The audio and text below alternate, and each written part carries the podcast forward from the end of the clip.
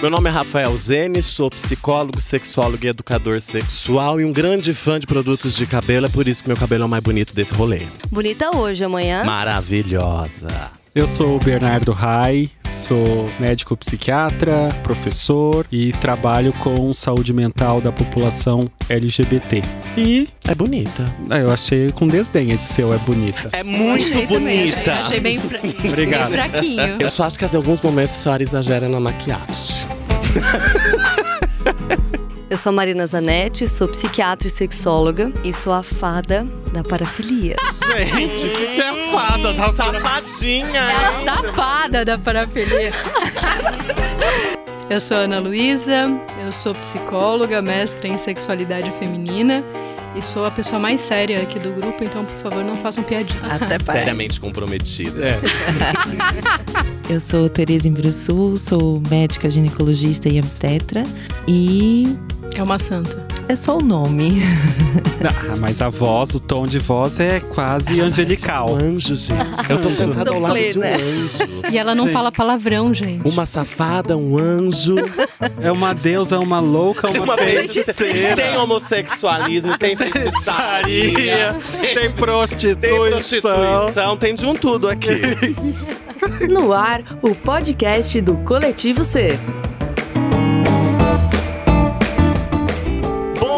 dia, gente amiga. Os inimigos também. Bom dia a todos os ouvintes. Boa Bom tarde, dia, boa noite, né?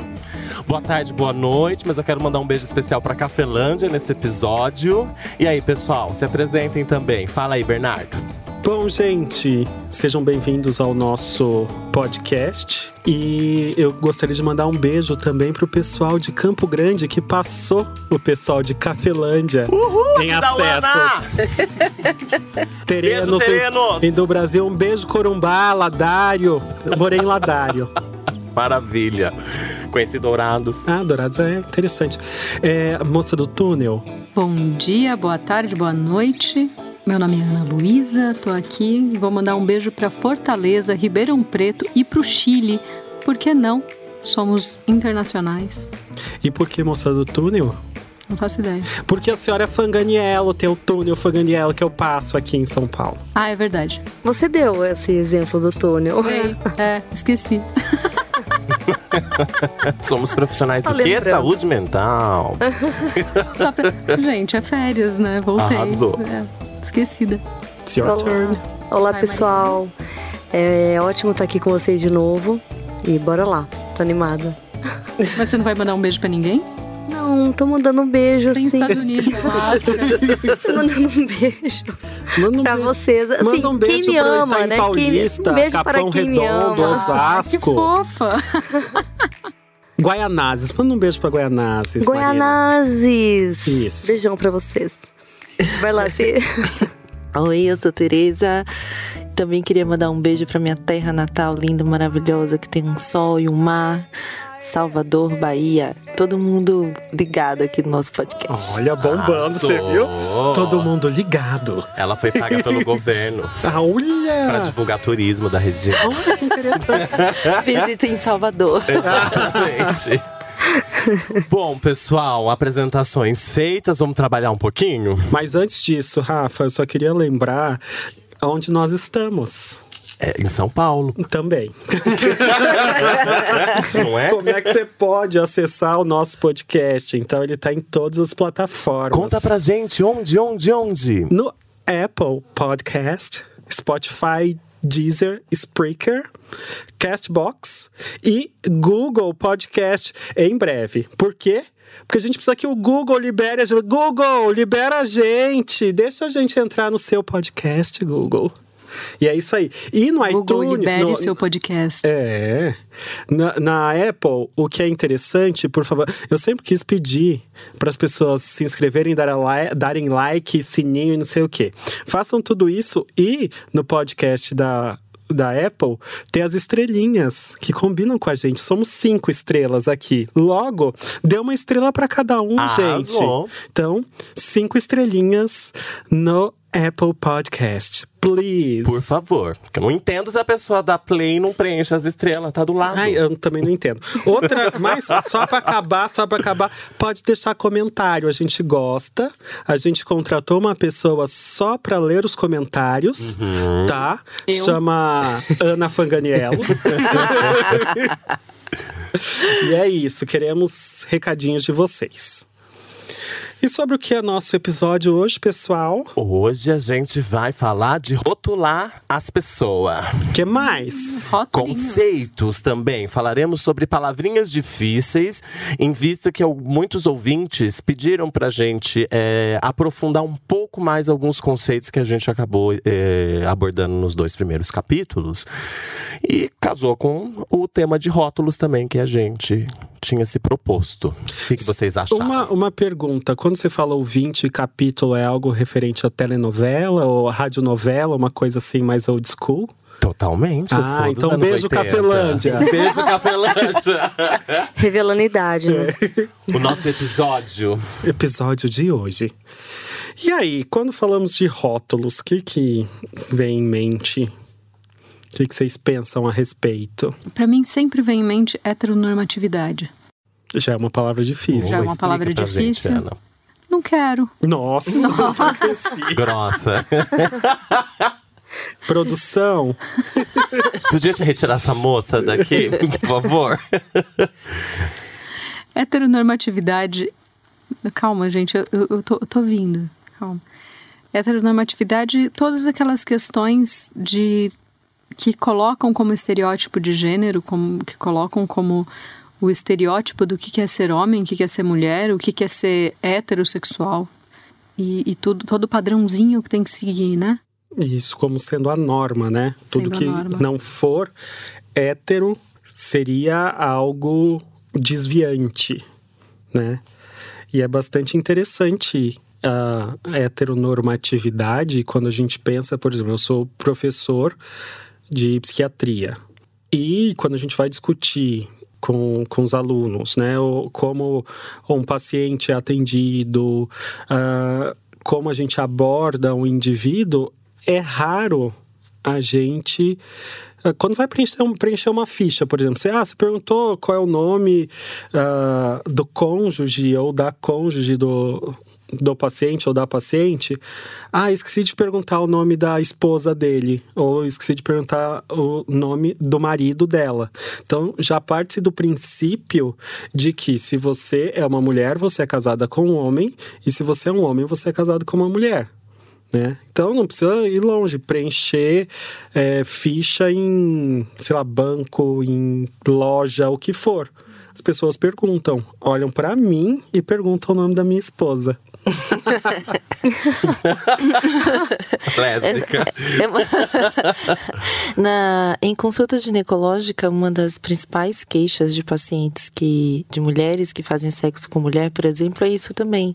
Essa pergunta automática de, por exemplo, ah, qual é o método que você usa para evitar gravidez, né? E, e isso às vezes incomoda né? E a paciente responde: Não, eu não uso nenhum método. Mas por quê? Você está querendo engravidar? Não. Você não sabe quais são os métodos que existem? Não. Então fica naquela pergunta insistente e que, na verdade, simplesmente poderia se deixar Não aberto. preciso de nenhum método. Né? Não evitar preciso, não quero, ou enfim. Então, é, a- abrir um pouquinho o espaço para que a pessoa diga com quem ela está se relacionando. Então, gente, isso é heteronormatividade, né? Quando a gente fala de heteronormatividade e de ter isso de, do heterossexual ou da heterossexualidade ser a norma, ser o padrão, não é um problema a gente pensar isso, porque a gente, socialmente isso é construído. Acho que o problema é a gente ficar preso nisso. Né? Então, pensar que existem outras, ah, não digo normatividades, porque a gente estaria padronizando, mas que existem outras possibilidades de existência, né? E que todas são ok. Então, se você, em algum momento, você ouvinte, né? já se deparou tendo alguma atitude heteronormativa, é porque tem uma festa que a gente vai que chama heteronormativa, que eu acho ótimo. Muito bom. Mas se você tem uma atitude heteronormativa, não sinta-se culpado. Eu acho que é uma desconstrução de um padrão de muito tempo, né? Então, o, o... Viu, Tereza? Sim. Não, Estou não mas é verdade, mas eu tô. Mas Sim, isso pensando é um gente como médico. É terrível, porque durante toda a nossa formação a gente é. ah, o sistema é muito heteronormativo, né? Cisnormativo, que aí acho que vem um, um outro conceito que o tá Rafa pode explicar pra bastante gente. relacionado, né? A cisnormatividade. Sim. Ele não estava presente, eu acho, gente. Não, Ana, por favor, continue. Então eu vou explicar a cisnormatividade. A cisnormatividade seria a, a ideia de que a norma, o correto, o padrão seria a, a pessoa ser cisgênero. E o que é uma pessoa cisgênero? É a pessoa que nasceu com ó, um sexo, então a pessoa é do sexo masculino, tem uma identidade de gênero masculino, então é uma pessoa, um menino que nasceu menino e que se identifica como menino, uma menina que nasceu menina e se identifica como menina. Nasceu em conformidade com Exato. seu gênero. É. Então, a cisnormatividade é esse conceito. E também é, é um, um problema sério. Então, recentemente a gente teve um, um fato ocorrido em Maceió, né?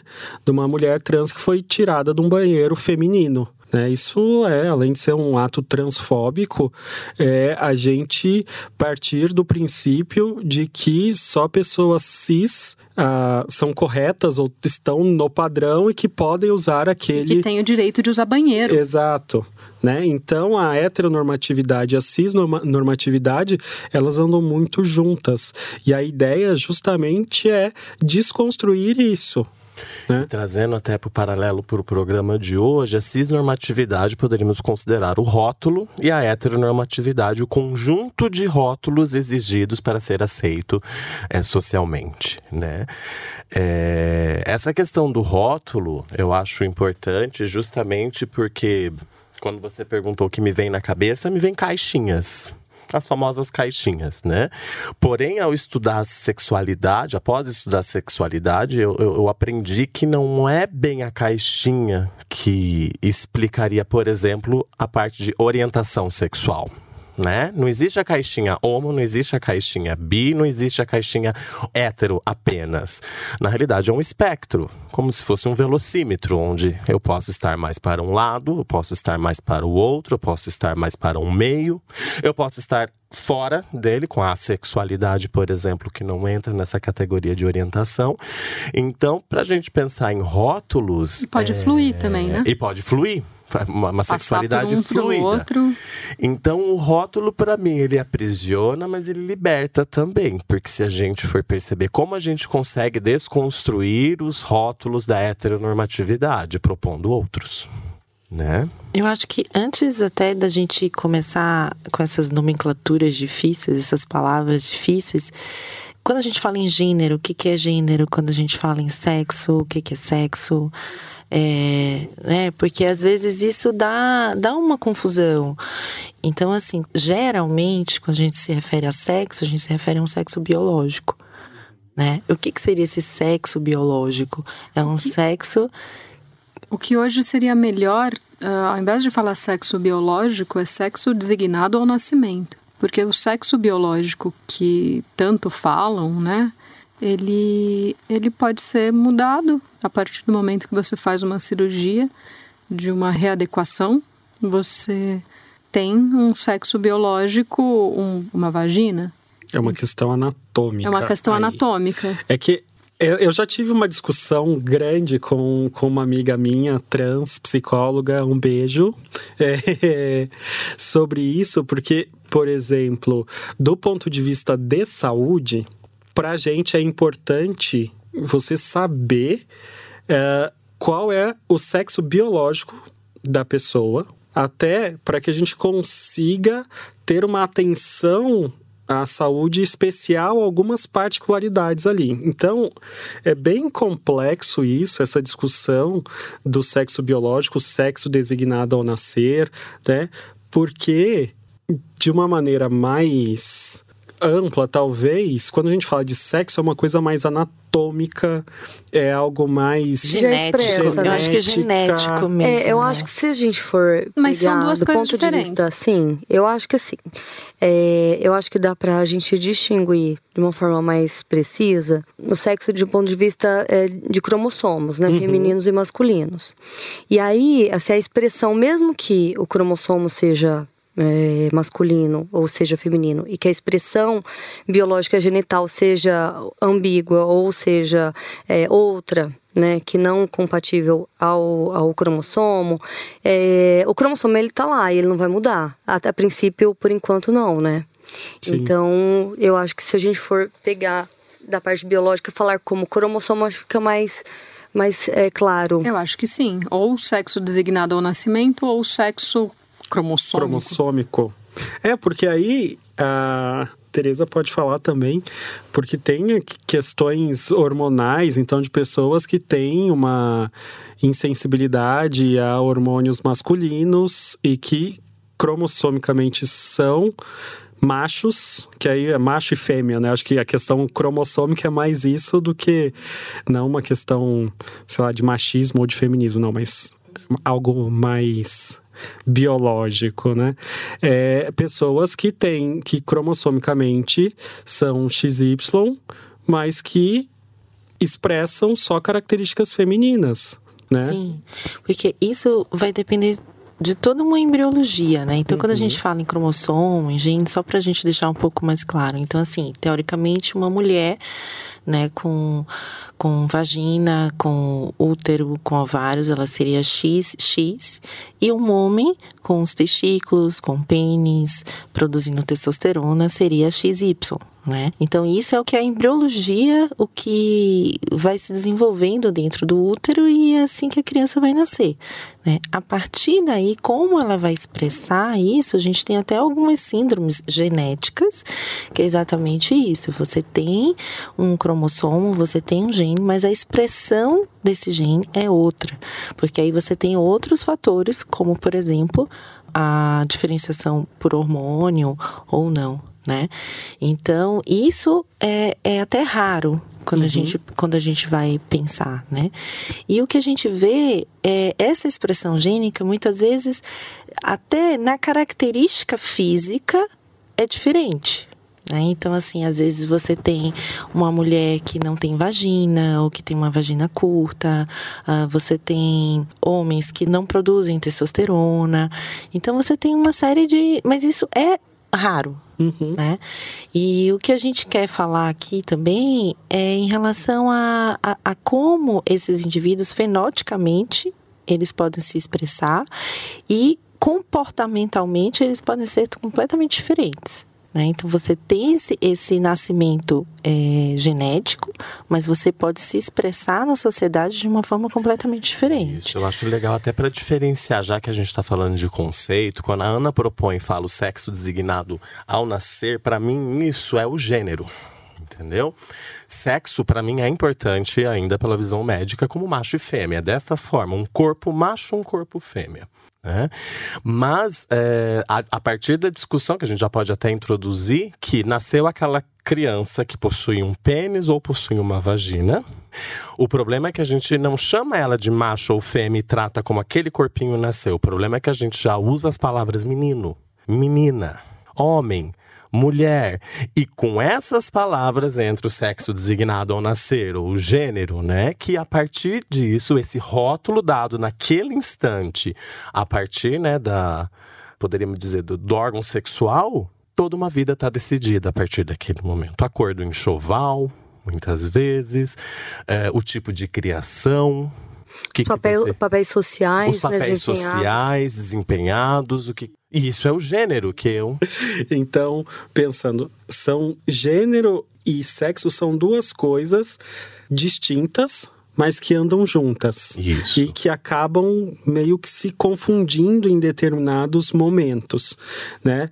Então, o gênero seria essa construção social, né? Do que é masculino, do que é feminino, do que não é nem masculino nem feminino. E o sexo, de uma maneira mais simples, que eu acho que, que a ideia é também tornar mais, mais palatável esses, esses conceitos. O sexo seria algo mais anatômico, cromossômico, biológico, né? Então, são duas coisas diferentes. Por isso que quando você fala cisgênero agora, faz mais sentido. É, Né? Porque assim, cisgênero é aquela pessoa que se identifica, que ela é do sexo masculino e se identifica com o gênero masculino. Isso. então fica mais fácil de entender. e o que seria é. o contrário do cisgênero? O transgênero. É, e que seria a pessoa cujo o gênero que ela se identifica não é congruente. Aí vem uma, uma discussão também que é ah, o, o gênero designado ao nascer, que é o que o Rafa falou, ou sexo designado ao nascer, e outro conceito que é o conceito de identidade de gênero. Então, a identidade de gênero é o gênero com o qual a pessoa se identifica. Então, é, a pessoa ela se identifica com o gênero masculino, com o gênero feminino, com um, um gênero. A gênero. É, pode ser a gênero, pode ser um gênero entre o masculino e o feminino. Seria Então, um as pessoas- ambíguo, né? As pessoas não Queer. binárias, né? E essa é outra discussão interessante, o que é binário e o que é não binário, que isso a gente escuta bastante também, né? Ah, o binarismo fica naquele, de novo, no estereótipo de gênero, no só uma coisa ou só outra. Né? A- a- Que só existiria o masculino e o feminino, ponto. Eu até e não o não colocaria. binário, então só voltando, o binário, o binarismo seria, existem dois gêneros, masculino e feminino, ponto. Agora, o não binário, ah, quando a gente parte do princípio da não binaridade, é que existiria, por exemplo, um polo masculino, um polo feminino e uma variação infinita de possibilidades de identidades de gênero, das pessoas se identificarem entre esses polos. E lembrando que Até, até o a- nenhum, né? Até também não nenhum. se identificar com nenhum. Isso. Tanto que eu nem colocaria, Teresa, como opostos. Eu colocaria como numa mesma linha, é, é como uma possibilidade. Assim como dentro da orientação sexual, já a gente vai falar dela, mas orientação é diferente de gênero, né? Mas assim como eu falei na orientação sexual do espectro, nós poderíamos dizer que no gênero também. Tem esse espectro. Então, para a gente recapitular: sexo biológico, macho, fêmea, para a gente fazer tratamento, para fazer acompanhamento, certo? Gênero, homem, mulher e demais identidades que se identificarem aí, mas que dizem mais respeito ao papel e à função desempenhada socialmente, como vivem as suas vidas e expressam. Até aí, tudo bem? Tudo. E para vocês, ouvintes, alguma pergunta? Podemos continuar. então, é, o que eu queria só. Eu acho que pensar na identidade, relembrar que a identidade. de identidade, isso que a questão da identidade de gênero também que inclusive nós aqui todos somos muito convidados a dar aulas a respeito deste tema em específico sobre a identidade de gênero, porque acabou virando um assunto muito vigente. E assim, eu, como eu sempre abro as aulas, falar de identidade de gênero, falar de gênero não é uma conversa LGBT. É uma conversa para todos, né? Porque os cisgêneros também estão envolvidos nesse pacote com todas essas regras. Mas vamos voltar então para falar um pouco da identidade de gênero. O que, que vocês. Então, eu vejo uma, uma confusão que as pessoas fazem, do tipo assim, ah, então se é um homem, né, que nasceu com, com gênero, com sexo biológico masculino e gosta de homens, então ele faz as transformações para poder ficar, tipo, heteronormativo de novo, entendeu? Como se fosse algo relacionado à atividade sexual. E uma coisa não tem nada a ver com a outra. É claro que, assim, a orientação sexual, ou seja, com quem a gente é, tem relações sexuais, por quem a gente se apaixona, é algo fluido. E é algo que pode é, acontecer de mudar ao longo do, do tempo. Porém, não necessariamente tem a ver com quem eu me sinto, assim, em termos Como eu de me corpo. expresso Isso. ah, em termos de corpo. Eu acho que isso é uma coisa muito importante a gente salientar, mesmo porque está dentro da sigla LGBTQIA. É, então, quando a gente coloca todo mundo no, dentro dessa mesma sigla, a gente mistura também a questão da sexualidade com a questão da expressão de gênero. Eu já me perdi nessas letras. Traduz aí para mim. L. L, lésbicas. Lésbicas. G, gays. B, bissexuais. TT seria transexuais e travestis. Q, Queer. queers. Intersexos e A, assexuados. E Plus. mais, plus, que são outras identificações. As. Até trazer para discussão de hoje de rótulo, por que que saiu de GLS? Porque existia um protagonismo masculino ainda dentro desse meio. Por mais que fosse né, uma tentativa de desconstrução da heteronormatividade, ainda se persistia mantendo os gays, por exemplo. Como que a era gente gays, conhece, lésbicas e e simpatizantes. simpatizantes negavam um monte de gente, colocavam as mulheres ainda num segundo, numa posição de protagonismo. É só a gente observar como muitas pessoas chamam até hoje a parada gay de parada gay. Não, gente, é parada LGBT. Né? Então, por que que saiu desse GLS e foi para essas outras? Primeiro, saiu de é, GLS para LGBT, TT, LGBT, LGBT, aí depois o TT, e aí depois depois voltou T. TTQIA, aí depois voltou para TQIA. Isso, que daí começaram-se a. Eu acho interessante as pessoas falam: nossa, está ficando grande, que fique maior para diluir e perceber que não é também só a identidade heterossexual ou homossexual que existem. Sim. Tem outras pessoas que se identificam afetivamente, sexualmente, de diferentes formas, que não seja da hétero ou da homo. Mas eu acho legal aqui porque aqui sempre rola uma confusão, né? A gente sabe nas nossas aulas, nos nossos consultórios, dessa questão de gênero e sexualidade, orientação sexual. Até a primeira parte, gente, a gente estava debatendo sobre gênero, o que é ser homem, o que é ser mulher, o que é ser entre esses dois eh, identificações ou fora delas. Ou seja, como eu me expresso para o mundo, como eu me identifico no mundo, como eu me vejo né, no espelho, comigo mesmo, enfim. Quando a gente fala de orientação sexual, por quem a gente se apaixona, por quem a gente se masturba, por quem a gente é, é, deseja, por quem eu, é, é, eu quero estar junto, com quem eu quero transar. Então, vamos pensar, né? É, um corpo trans, uma pessoa trans, sim, ela pode ter qualquer identificação e orientação sexual possível como uma pessoa cis.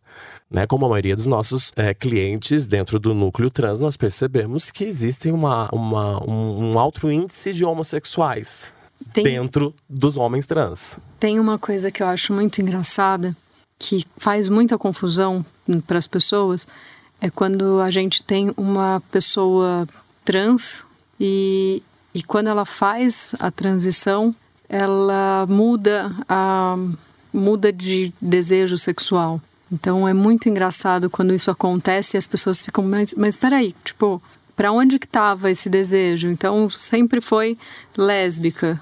Aí se assumiu, né? Começou a se entender como trans e, e é um homem trans. E agora não gosta mais de mulheres, gosta de homens. Como é que fica isso? Mas e, e as perguntas são muito, mas transicionou por que gosta de homem? É, como, como isso se encaixa, né? Eu acho, eu acho interessante. Muito, muito. E respondendo, né? Uma pessoa, está certo ela transicionar porque ela gosta de determinada gênero? Não, Não, tá errado isso, Não. né? A pessoa transiciona porque ela se identifica. porque ela se Exato. identifica. Não por quem ela quer pegar. Exato. E aí, só puxando um pouquinho para as letrinhas que foram ditas, né?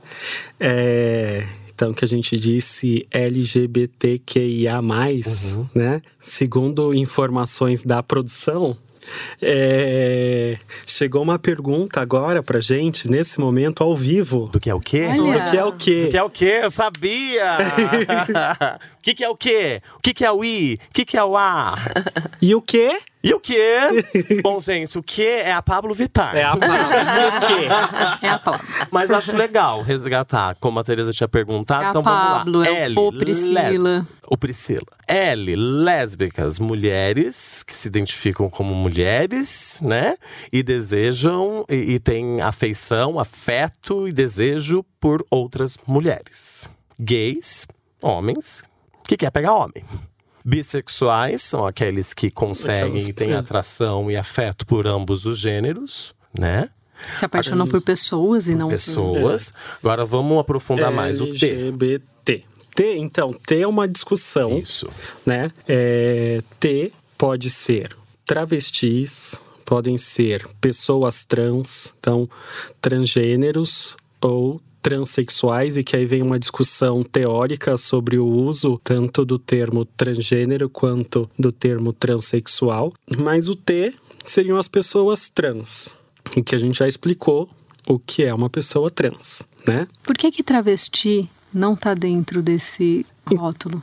É uma discussão principalmente regional, uma discussão Política. brasileira política e eu dou maior apoio, né?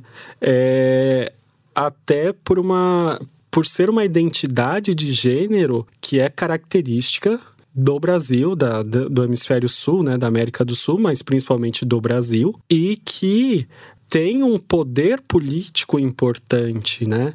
É, e até interessante quando a gente conversa com. Eu converso com, com as minhas pacientes trans e o conceito que elas têm mesmo do que é ser uma mulher trans e do que é ser uma travesti é, é- varia muito de pessoa para pessoa, né? Eu queria fazer um parênteses aqui. Hum. Só porque eu estava num grupo de WhatsApp hoje, inclusive, de profissionais da sexualidade do Brasil, Uhum. e entrou uma discussão sobre o travesti e a travesti. Gente, pelo amor de Deus, a expressão é feminina, sempre é a travesti. Pelo amor de Deus, não vamos cair nessa Pelo amor da deusa. né, da deusa. Não vamos cair nesse, nesse lugar de o travesti e a travesti. Sempre é a travesti, porque sempre é uma expressão de gênero feminina, Uhum. não é? É, a, é, a travesti, dentro do meu ponto de vista, assim, do, do quanto eu já me aprofundei nesse tema, é, se a gente puder simplificar isso, é, significa uma mulher trans que não se incomoda e tem atividades sexuais com o próprio pênis. E, sente prazer. Sente prazer, exato. Mas assim, é claro que existe toda uma construção social bem mais ampla dentro desse termo. Inclusive, eu acho que isso se torna um material de discussão política, assim, né, é, a favor das travestis, e que eu acho que é importante, até para construção e para a gente começar a entender melhor o que é o, o não binarismo, que ainda é algo muito discutido, porque incomoda o- os olhos dos hétero e cis normativos, algo que não condiz com isso, algo que não é um padrão. Né? Mas a expressão de, de gênero ela precisa ser compatível ao que a pessoa sente que ela é e não o que os outros querem ver. se a gente pensar atualmente, o conceito de travesti eu acho que é até importante, então já, já fica aqui um parênteses que quando a gente for discutir mais profundamente as identidades trans, assim, nós não somos pessoas trans. É, e eu Teremos acho, convidados eu acho que é trans. Trans importante que, é, que as pessoas que tenham essa vivência, que elas possam falar também, né, o que elas pensam a respeito. Então, fecha parênteses, voltando. Essa discussão das travestis como pessoas que Artística. artísticas, né? Se a gente pensar, talvez nos anos 50, caberia até essa discussão, principalmente porque tinha mesmo essa conotação de se você não é homem e você vai ser mulher, qual é o seu papel social? Ou você vai ser artista, ou você vai ser prostituta ou cabeleireiro No máximo. maquiador, né? Era isso.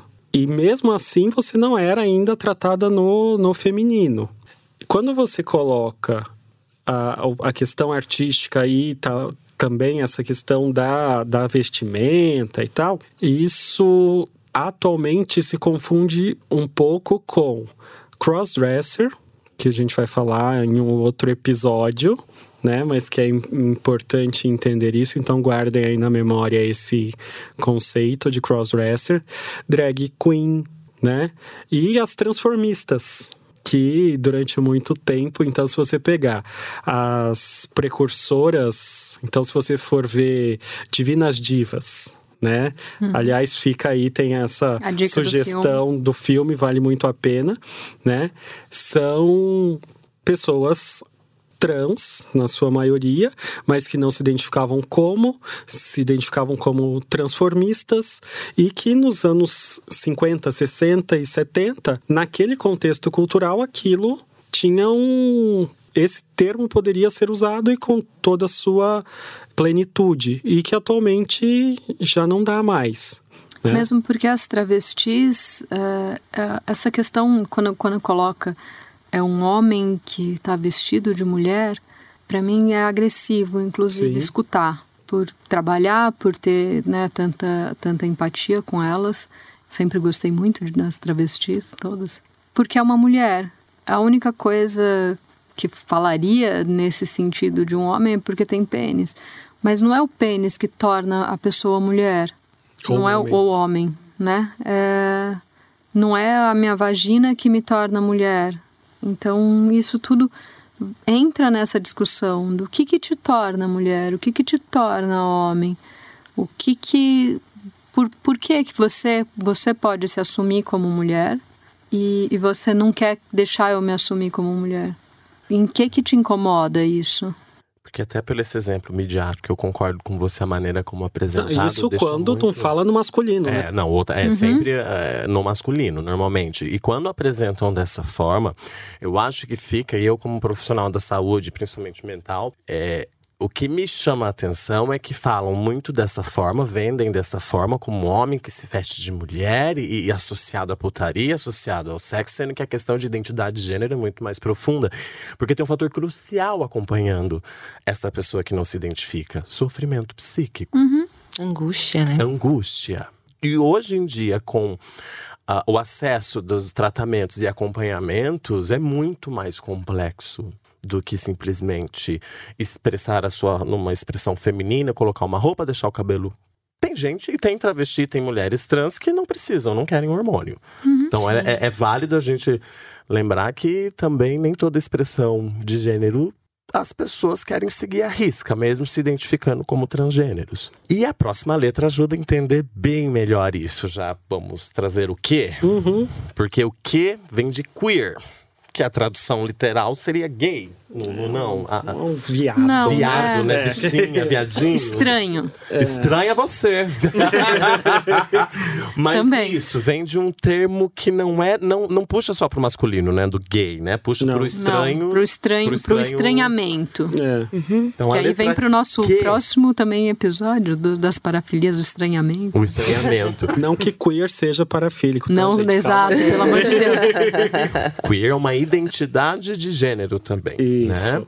Que não estaria nem na cis e não estaria nem na trans, que é justamente esse ponto de onde as pessoas talvez se identifiquem com uma construção individual, que daí um termo que eu gosto muito e aprendi com, a, com o núcleo trans aqui em São Paulo pela Unifesp, é a variabilidade de gênero, de que dentro de um gênero feminino ou dentro do gênero masculino ou outros, tem uma infinidade de possibilidades. É, e para trazer um talvez para ficar mais mais claro e usando um, algo que a gente já explicou né seria algo mais pertencente à não binaridade uhum. né a, a, ser algo mais fluido também então que é, não estaria no estereótipo clássico de homem e de mulher né? É, eu gosto de, de colocar sempre a questão queer na se for colocar né, em alguma caixinha, ficaria na caixinha trans no sentido do fluido. Uhum. Né? Na, na, fluidez do, da transição, na, na fluidez que não necessariamente ela tem um lugar para chegar, né? Porque quando fala em transição, parece que você tem um começo, um meio e um fim. E, e não precisa ser assim. Não precisa existir um trans verdadeiro. Né? Pra gente, o trans, ele, ele é. E o caminho é individual, né? Então a uhum. gente tem a ideia de que, ah tá, tem um começo, um meio, um fim, mas o começo seria você sair de um polo, o meio, esse caminho aí, o fim você chegar no chegar outro, no outro polo. polo. que não, não é. Eu entendo como um. Até o, o as associações de saúde, né, de profissionais de saúde para atenção à população trans. Que você é associado. Que eu sou sócio, né? A sigla é PATH, né, que é caminho né? E que é isso, é um caminho individual. Então não dá pra gente colocar todo mundo na mesma caixinha e falar assim, ah, esse é o modelo de trans, né? Então vamos um, lá, um LGBTQI Posso ah, pode, exemplificar pode. essa fluidez? Em um caso de um trans homem que, é, durante a, a menstruação e pré-menstrual, se sentia mais mulher, entendeu? Então, e a, então todo mês existia uma variabilidade assim da identidade de gênero que mudava ao longo do tempo. Eu achei isso bem interessante assim, com manifestação. Eu achei bem Sim. único. Uma forma de manifestação de gênero. Sim. Sim. Então, já fomos para o quê? Agora, I. I. O I eu gosto, sabia? Porque o I quebra a perna de um monte de comentário e piadinhas que a gente escuta aí. A famosa piadinha de Adão e Eva, né? Que Deus fez Adão e Eva. O I vem para quebrar. Sim. Porque o I, gente, vamos lá, os médicos podem explicar melhor, mas seria o que, é, perdoem eu usar o termo agora, mas é só para criar um equiparar, seria o antigo hermafrodita mas nós chamamos de intersexuais hoje em dia. Uma letra esquecidíssima, na, muito esquecida, na minha opinião. Tem duas que são muito esquecidas, o B e, e o I. E o B e o I.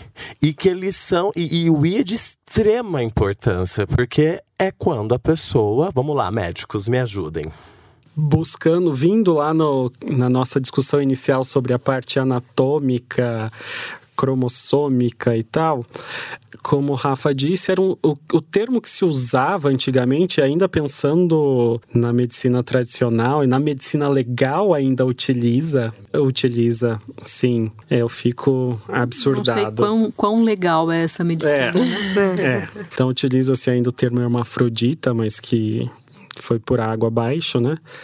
Então seriam as pessoas que nasceriam com uma questão genital, anatômica, que também há algum tempo foi chamada de ambígua, né? Ou não que não seria um estereótipo ou uma pessoa que tem um distúrbio do desenvolvimento sexual, né? DDS que é, é que hoje mudou o nome. É, também mudou o nome. Então, pensando seria uma questão anatômica, uhum. né?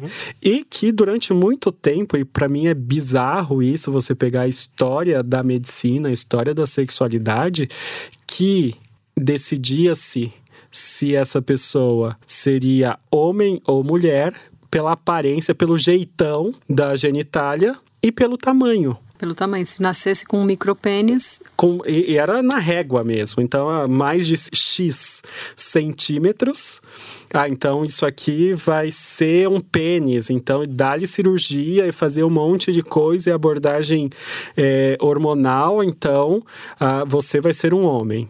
E se nascesse com um, um pênis, um micropênis ou uh, uma genitália que não tivesse o tamanho considerado adequado, ah, então você vai ser uma mulher e dá-lhe cirurgia, o hormônio e, era, e tal. Era algo é, extremamente mutilante. Mutilante, traumatizante. Tem até um, um, documentário que eu já vi, que eu acho que é da, da GNT, é meio antiguinho até, mas muito interessante. Fala sobre o, sobre o clitóris. Uhum.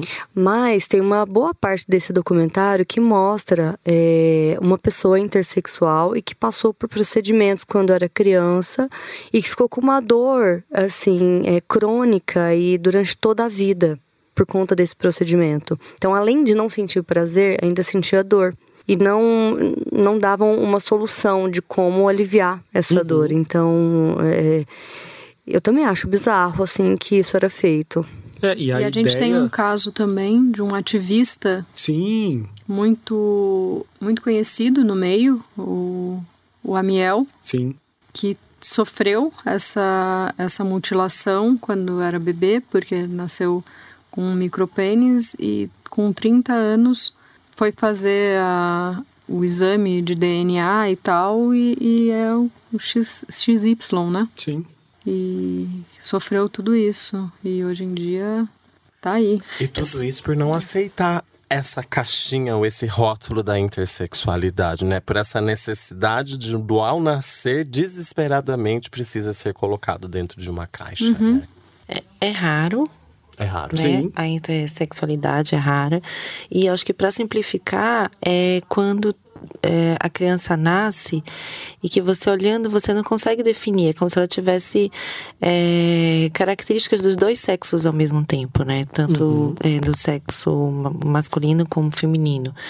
E isso é por conta que a gente falou no início de uma é, diferenciação embriológica que ocorre de uma forma aí equivocada e que não tem uma sensibilidade a- aos androgênios. Então, por isso que geralmente é um micropênis mesmo, né? Então, só pra...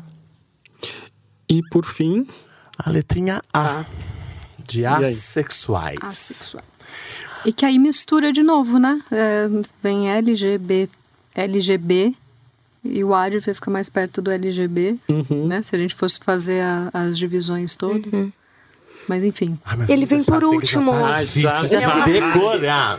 Eu acho que ele vem por último, justamente por uma questão histórica de que faz pouco tempo que eles são considerados, né? Que isso de fato é, existe para a ciência, assim, para quem estuda as questões de, de orientação sexual, que são as pessoas que não têm para as pessoas mesmo, que são Sim, a. né? assexuais, né? E que são, a gente já até explicou isso um pouco no, no episódio anterior, mas são as pessoas que não têm atrações, atração sexual por pessoas e não necessariamente elas sofrem de algum distúrbio, do tipo distúrbio de desejo sexual, é, porque isso já foi Distúrbio estudado, já foi. Não gera Isso. sofrimento essa não atração sexual. Exato. E, e lembrando enfatizar. que é atração sexual, Sexual. né? Porque a- a- existem casais assexuais, né? Isso não é raro a gente encontrar, né? Em que ah, o relacionamento ele transcende a questão exclusivamente sexual, genital, como a gente já tinha falado, Porque né? pode ter a orientação sexual e a orientação afetiva. Sim. E tem outro BO. aí Eu falo BO porque é, é algo que ah, as pessoas que defendem a cura gay, eles acabam usando isso, mas não. Eu acho que elas não entendem qual é a função desse termo, que seria a identidade da orientação sexual, que é pouco discutido tanto, tanto nos ambientes acadêmicos quanto nos ambientes é, sociais e de militância, que é a gente fala da identidade de gênero, né? E seria a identidade. Então a pessoa ela consegue entender qual é a sua orientação sexual, lidar com ela, viver plenamente aquilo. Né? Então, a identidade da orientação sexual é algo bastante interessante e que pouco se é falado. Eu acho que quando a gente tiver o nosso episódio, esse eu, eu faço questão de termos, que é do processo de saída do armário, Amor. que eu adoro É o nosso estudar. lugar de fala. É, que eu adoro estudar, aí eu vou aprofundar esse conceito. Qual é o mais? Tudo Como- que sobra. uma vez falaram pra mim e pro Rafa que o mais tinha sido, tinha sido colocado lá pra gente. Mas, gente, por quê? Então, é.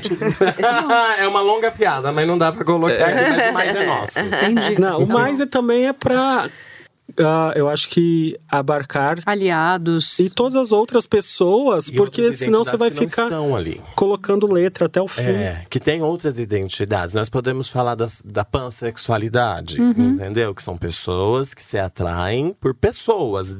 E é diferente da bissexualidade, que a pessoa se atrai ou pelo masculino e pelo feminino, né? É, existem, tem mais exemplos de, de identificações não binários. que não- Isso. É, pessoas de gênero ambíguo, não tem. São, são os É, queers, né? demi- dentro do queer, né? demissexual. Demissexuais. Demissexual, Então, o mais pansexual. abrange. é, O que, que é demi? Eu ia perguntar exatamente isso.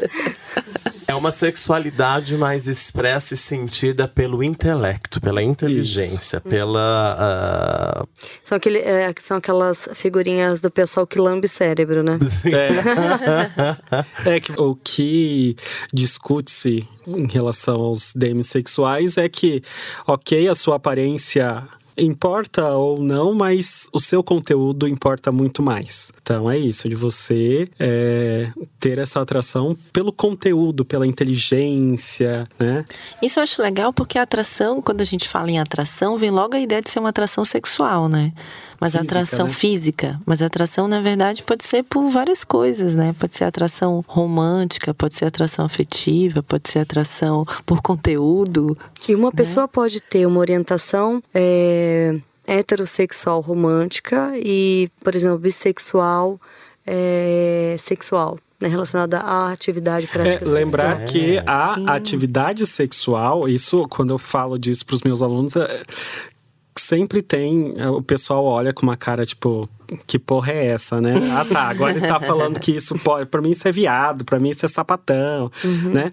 Que é a, a diferença da prática sexual, do ato sexual em si, para a orientação sexual e para onde está voltado o seu desejo, sua atração. Seu afeto. Seu afeto. Então, não é incomum entre profissionais da indústria pornô, tipo, é, sexo homo paga muito mais do que o sexo hétero. Então eu vou transar com homem, vou transar com mulher porque vai pagar mais. O ator é heterossexual, e o at... identifica, Exato. identifica como heterossexual. Então, é uma questão daquele momento. O ato sexual as pessoas conseguem separar né? Então, por exemplo, homens ou mulheres que estão reclusos, né, ou com privação de liberdade, não é incomum eles começarem a ter relações sexuais entre eles e sem se identificar como bi ou como homossexual. Às vezes pelo prazer em si, né? Também. Talvez.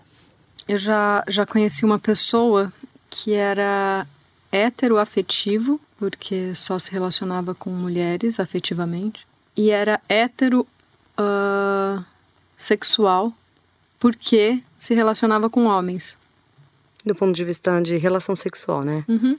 Só que, quando estava se relacionando afetivamente, é, a identidade era ele. Hum.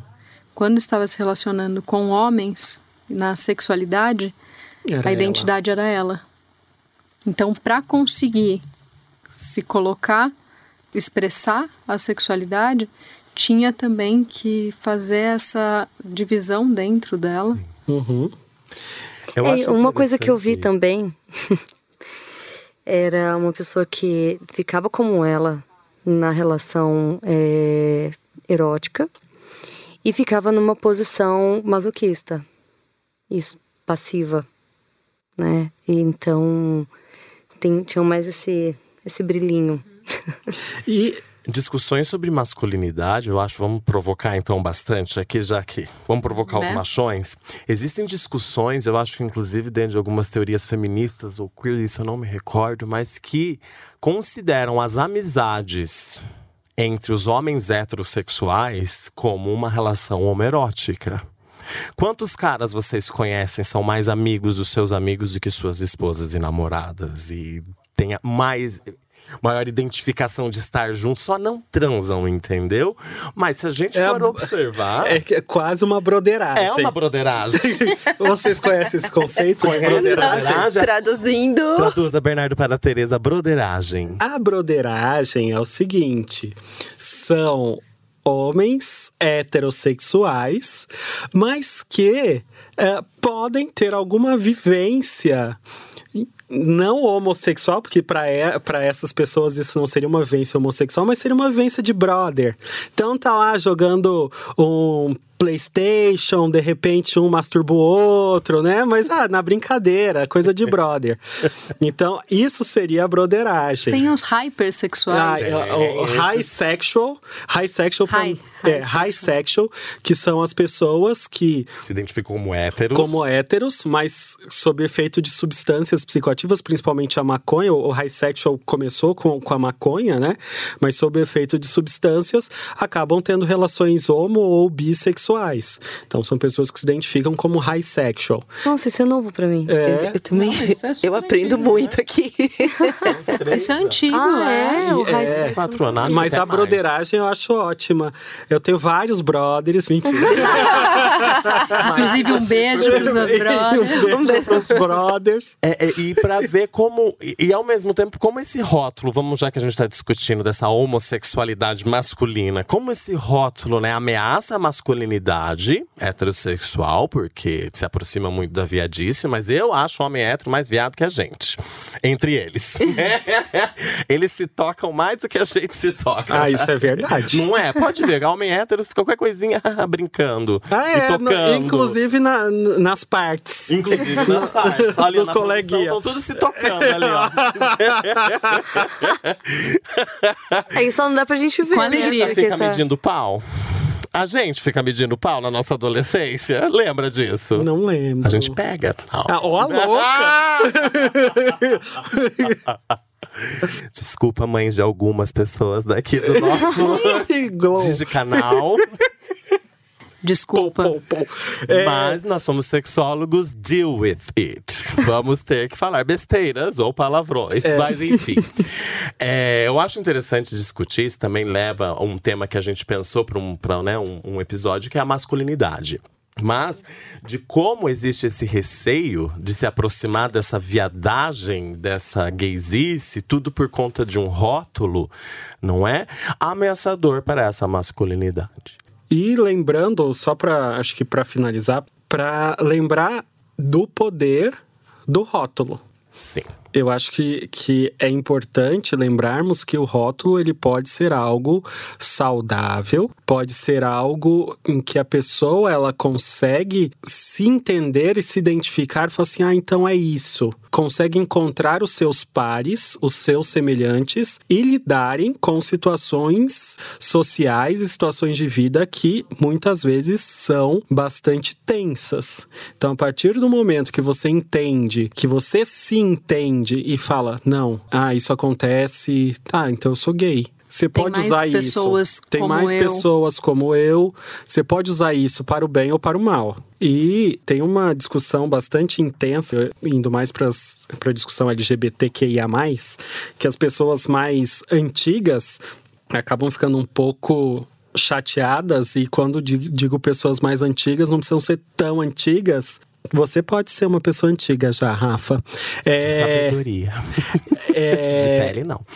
que as pessoas mais jovens elas acabam não usando mais rótulos, conceitos, né?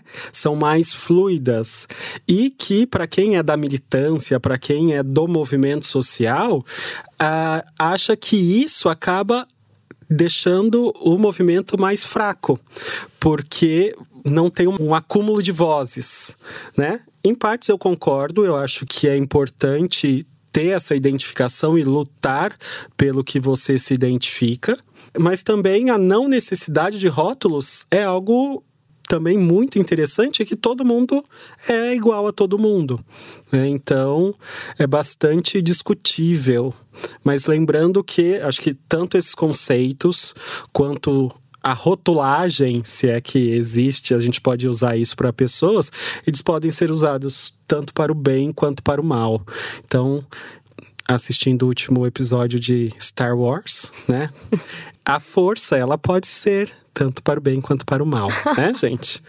Assim como quase todas as coisas que a gente acaba discutindo, né? É, Exceto o Rafa, que ele sempre é do mal. Mentira, gente. Isso tudo aqui, sabe? Ó, sente o cheiro aqui, gente. Inveja. Ah. Sente, estão sentindo? Tá louca? Olha o seu recalque, ó. Oh, desviei. É, fora que existe é, é, aquele papel da, da, do sistema de saúde também, que precisa né, de alguns rótulos para justificar é, alguns procedimentos, é, quando eles são necessários, né? Ixi, mas isso vai ser uma discussão para o nosso dá pano pra próximo... manga. Exato. Exato, então- Aí, aí o bagulho vai ferver, como diria lá em Ribeirão Preto. Um- aliás, um beijo, Aliás, Ribeirão um Preto. beijo, Ribeirão Preto, que você não tá me escutando ainda, mas vai escutar. E eu queria deixar aqui também um beijo pra Leila Lopes. Onde anda a Leila Lopes? Um beijo, Leila Lopes. Eu sei que a Leila Lopes morreu, gente. É um meme, É um gente. meme. o pessoal da produção arregalou o olho aqui. O que, que tá acontecendo? Um beijo, Claudete Troiano. Ela morreu também? Não, é aquela que falou Ah, tá. isso. é, é isso, gente. Muito obrigado por ouvirem mais um episódio do nosso podcast do Coletivo Ser.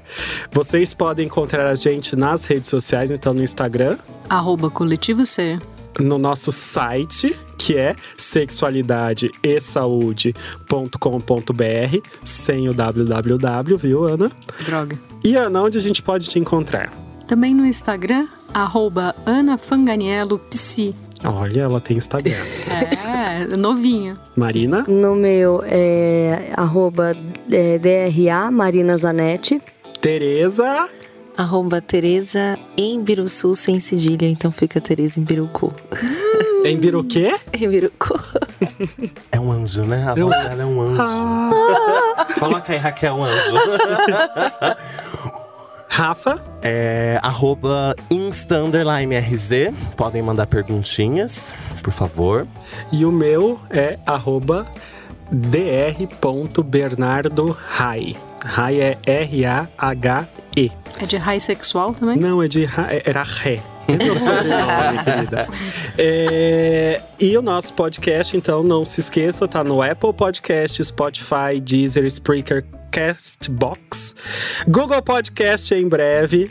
Depois a gente vai fazer um, um podcast só pro Google, tá? Google, libera a gente, por favor. E é isso, não esqueça das cinco estrelinhas, uma pra cada um. Por favor, gente. Que esses beijos. Beijo, beijo, Beijo. beijo. Até a Bye. próxima.